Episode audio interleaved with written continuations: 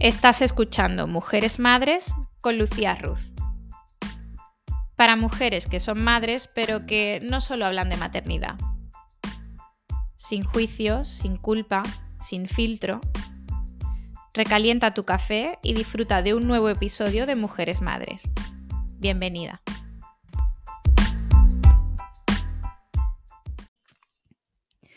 Hoy estreno este segmento al que he llamado el confesionario porque muchas me habéis compartido vuestras historias. Generalmente lo hacéis por Instagram a modo de desahogo y yo siempre respondo porque al final pretendo construir una comunidad que me sienta como su amiga madre, ¿no? Porque yo me abro siempre como si estuviese hablando con una amiga, cuento mi experiencia, lo que me preocupa, lo que me funciona, lo que no en lo que fallo, lo que se me da bien, en fin, que como siempre digo, intento generar un entorno en el que no haya juicio, que esté libre de culpa y donde podamos hablar sin filtro. La maternidad ya está muy llena de filtros, ya está suficientemente romantizada que esto tiene su parte de verdad, que la maternidad tiene una parte muy bonita, pero también tiene una parte muy jodida y, de esta parte se habla menos y luego vienen los mm, porque nadie me lo había dicho y que luego cada una tiene su propia experiencia y la maternidad se vive de muchas formas diferentes. ¿no? El otro día estuve en un taller eh, de mi amiga Inés Terricabra, que ha estado ya aquí en el podcast hablando de culpa conmigo y bueno, pues asistí a un taller suyo sobre maternidad y por qué a veces nos sentimos sobrepasadas. ¿no? Y ella pues proponía un ejercicio que era muy sencillo pero muy visual ella nos decía, cerrad los ojos y pensad en una mesa. ¿Cómo es la mesa? ¿Cómo es el mantel? Y ahora añadidle un jarrón y una flor y vuestra persona especial sentada al otro lado de la mesa. Y luego nos decía, ¿cómo era tu mesa? Y al compartir la mesa de cada una, nuestros manteles, nuestros jarrones, nuestras flores eran diferentes. Entonces ella nos explicaba que la maternidad es así, ¿no? Es una mesa sí, ¿vale? Pero que luego cada mesa es distinta y tiene complementos distintos, ¿no? Por lo tanto, yo cuando hablo de todo aquello que nos pasa a las mujeres al ser madres, por supuesto hay mucho en común, nos pasan cosas muy similares, pero luego cada maternidad tiene sus matices, sus problemas y sus éxitos también. Y cada una lo afronta con distintas herramientas. Por eso cuando me contáis vuestras maternidades suelo detectar muchas cosas comunes, pero vistas y vividas desde puntos de vista muy diferentes, ¿no? Por ejemplo, la conciliación. La conciliación es un problema para la inmensa mayoría de nosotras, nos cuesta muchísimo, pero no nos cuesta de la misma manera porque hay desde la que trabaja fuera de casa y daría lo que fuera por poder ser ama de casa y quedarse criando a sus hijos, hasta la que la conciliación le cuesta porque tiene grandes ambiciones profesionales, no quiere renunciar a su carrera y le cuesta encontrar ese balance, ¿no? Para estar más presente en casa y con sus hijos y, y todo vale, porque toda maternidad vale y hay mil formas de vivirla. Yo tengo la mía propia y es de mi experiencia de la que siempre hablo aquí, pero creo que puede enriquecernos conocer otras historias y como os pregunté por Instagram y a muchas os gustó la idea de compartir vuestra realidad y de hacer una especie de confesionario, pues aquí va.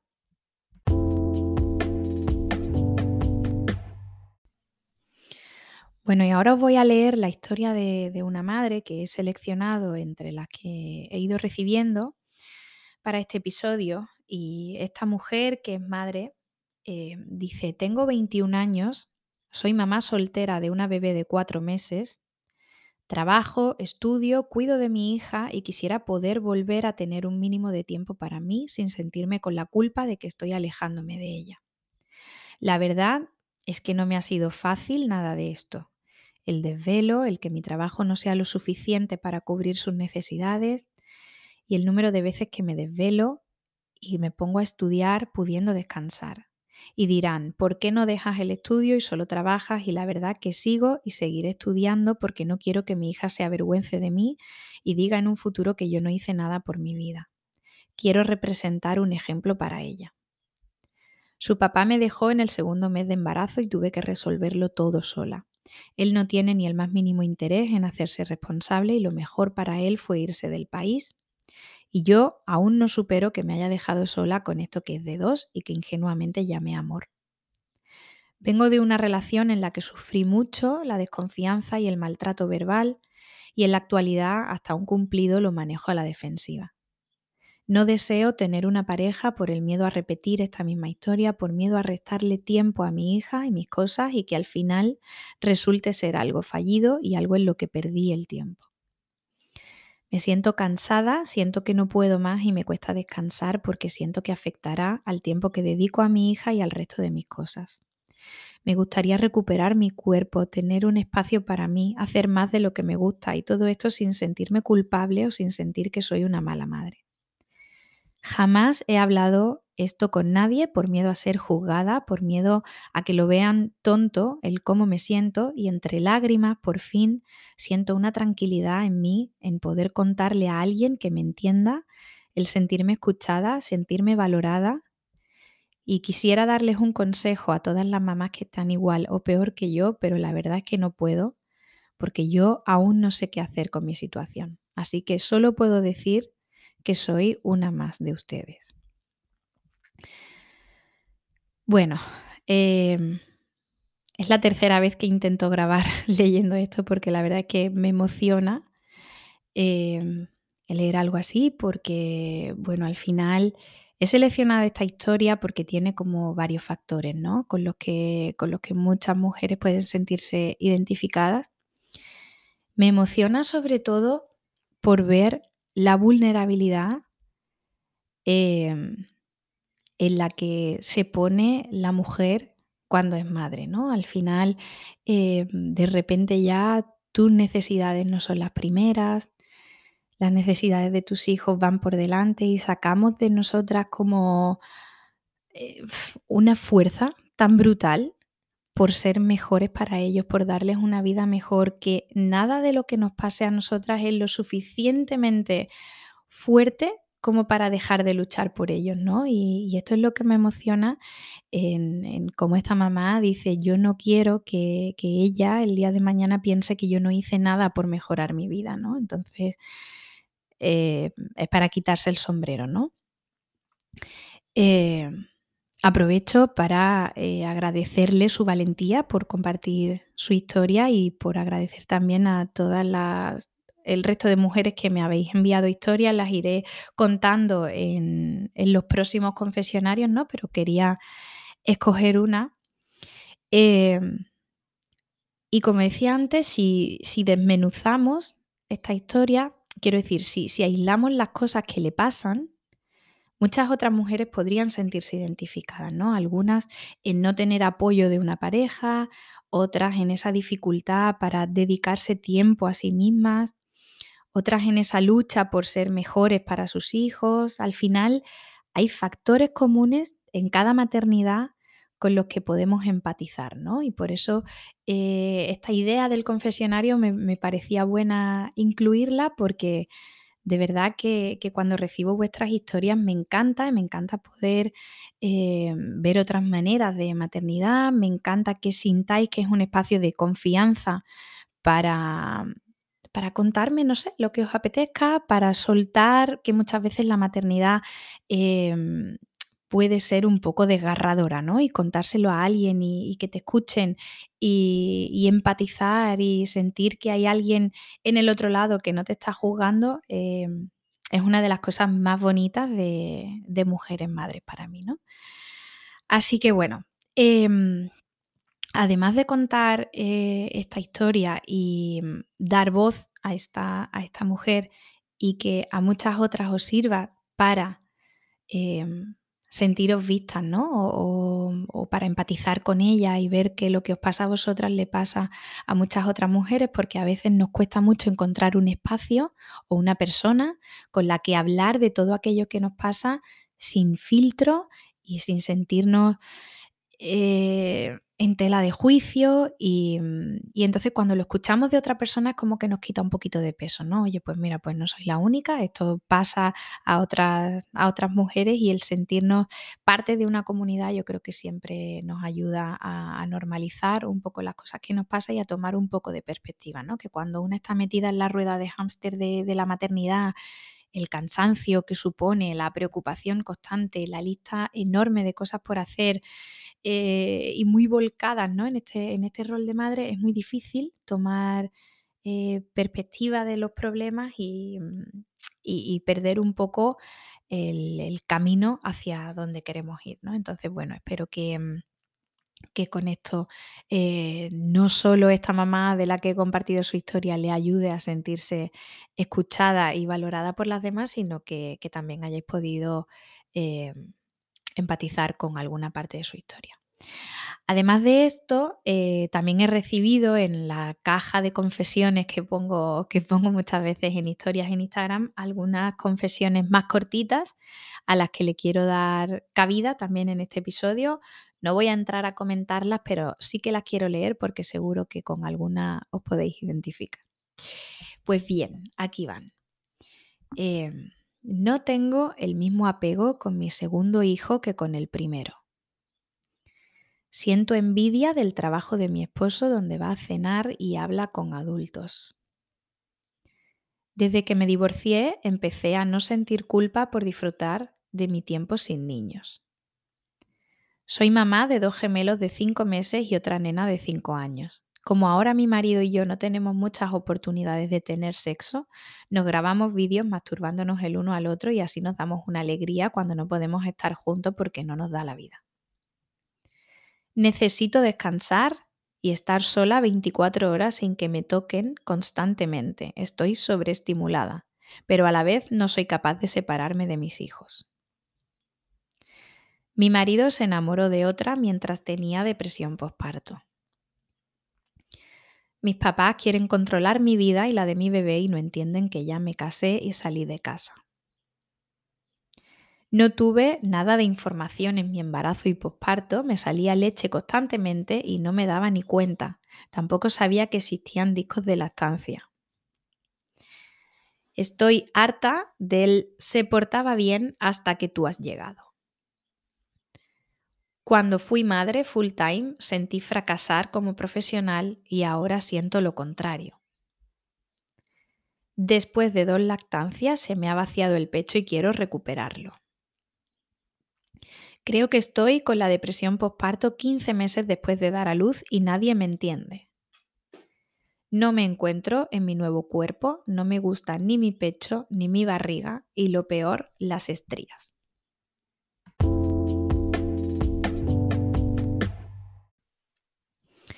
Hay una frase que leo mucho por ahí, que me gusta mucho, que, que dice eh, que todas éramos mejores madres antes de ser madres, ¿no? Y al final, em, antes de serlo, pues tienes una idea de lo que significa ser madre, una idea que te ha formado por el concepto eh, de madre que hay a nivel social, además de eh, por el concepto que has recibido de tu propia madre, ¿no? Como hijo o hija que eres. Entonces, bueno, el otro día hablando con una amiga que ella no es madre, me decía, tía, para ti, ¿qué es ser madre? ¿Puedes ser madre sin haber parido? ¿Puedes haber parido y aún así no ser madre? Entonces, la verdad es que eh, yo le decía, pues mira, es, al- es algo sobre lo que yo tendría que reflexionar, porque la verdad es que no lo sé, porque para mí em, alguien que da em, a unos niños, que da mm, amor, refugio, eh, libertad, me parece que, que puede considerarse una madre, ¿no? Pero al final esos son como, como mis valores principales, ¿no? Lo que yo creo, lo que yo quiero transmitir a mis hijas, lo que yo quiero ser para ellas. Yo quiero ser su refugio a la misma vez que quiero darles libertad para que descubran el mundo y que siempre confíen en mí y que yo sea siempre el espacio seguro al que acudir eh, sin importar lo que hayan hecho, me da igual, yo siempre voy a estar ahí para ellas y yo quiero que ellas, si tienen un problema, no corran de mí, sino que corran hacia mí, ¿no? Es como eh, mi objetivo número uno como madre. Entonces, tipos de maternidad, como decíamos al principio, hay muchas. Y cada una tiene su manera de entender la maternidad, tiene su manera de ser madre, tiene su estándar de, buena madre al que intenta aferrarse.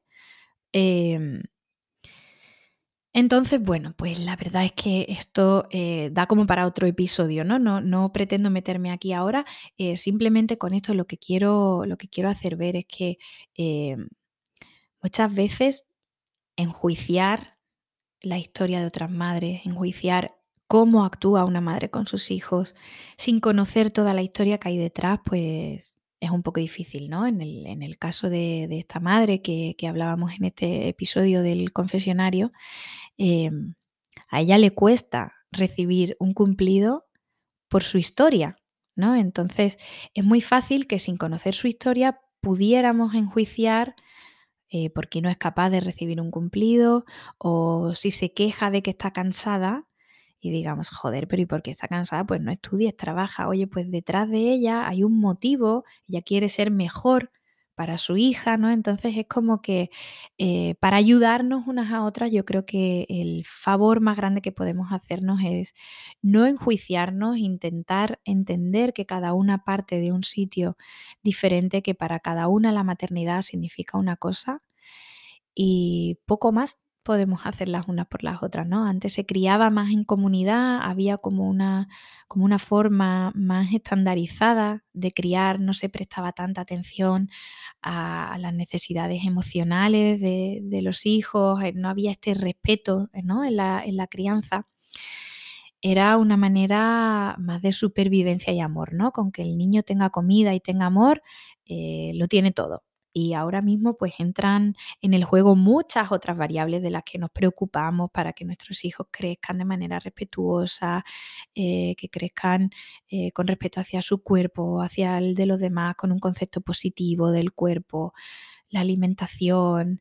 el tipo de juego, la educación a nivel académico, eh, la educación en casa, el amor, el cariño, eh, en fin, bueno, una cantidad de cosas que está genial, ¿no? Que cada vez estemos como más pendientes de muchas otras, de muchas otras variables para, para criar eh, seres humanos felices, ¿no? Al final, al menos esta es mi, finalidad, que, que, sean felices, me da igual, lo que sean, me da igual a lo que se dediquen, yo lo que quiero es que sean felices y que disfruten de la vida entonces, cuando hay todas estas variables en juego, opinar sobre otras maternidades se convierte muy fácil, ¿no? Porque es como, oye, pues yo eh, alimento a mis hijos sin alimentos procesados y mira esta madre dándole eh, no sé, un bocata de Nutella o lo que sea, ¿no? Entonces no sabemos lo que hay detrás. Yo creo que, que para quitarnos todas un poquito de peso habría que aligerar las opiniones que tenemos, que bueno, que tampoco somos Buda, ¿no? Y no estamos en un, en un estado zen constantemente para tener en cuenta que cada una parte de un sitio, tal, pero bueno, que no está mal recordarlo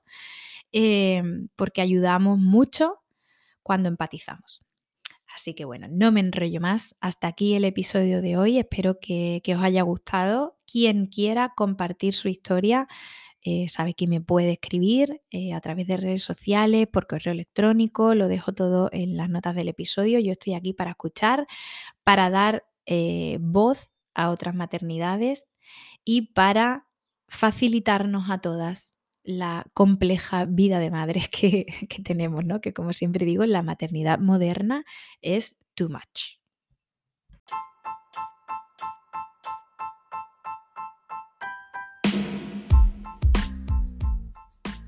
Y hasta aquí el episodio de hoy. Muchas gracias como siempre por escuchar, por estar aquí. Te invito a que me sigas en redes sociales. En Instagram puedes encontrarme como arroba mujeresmadres.podcast, en TikTok como arroba mujeresmadres.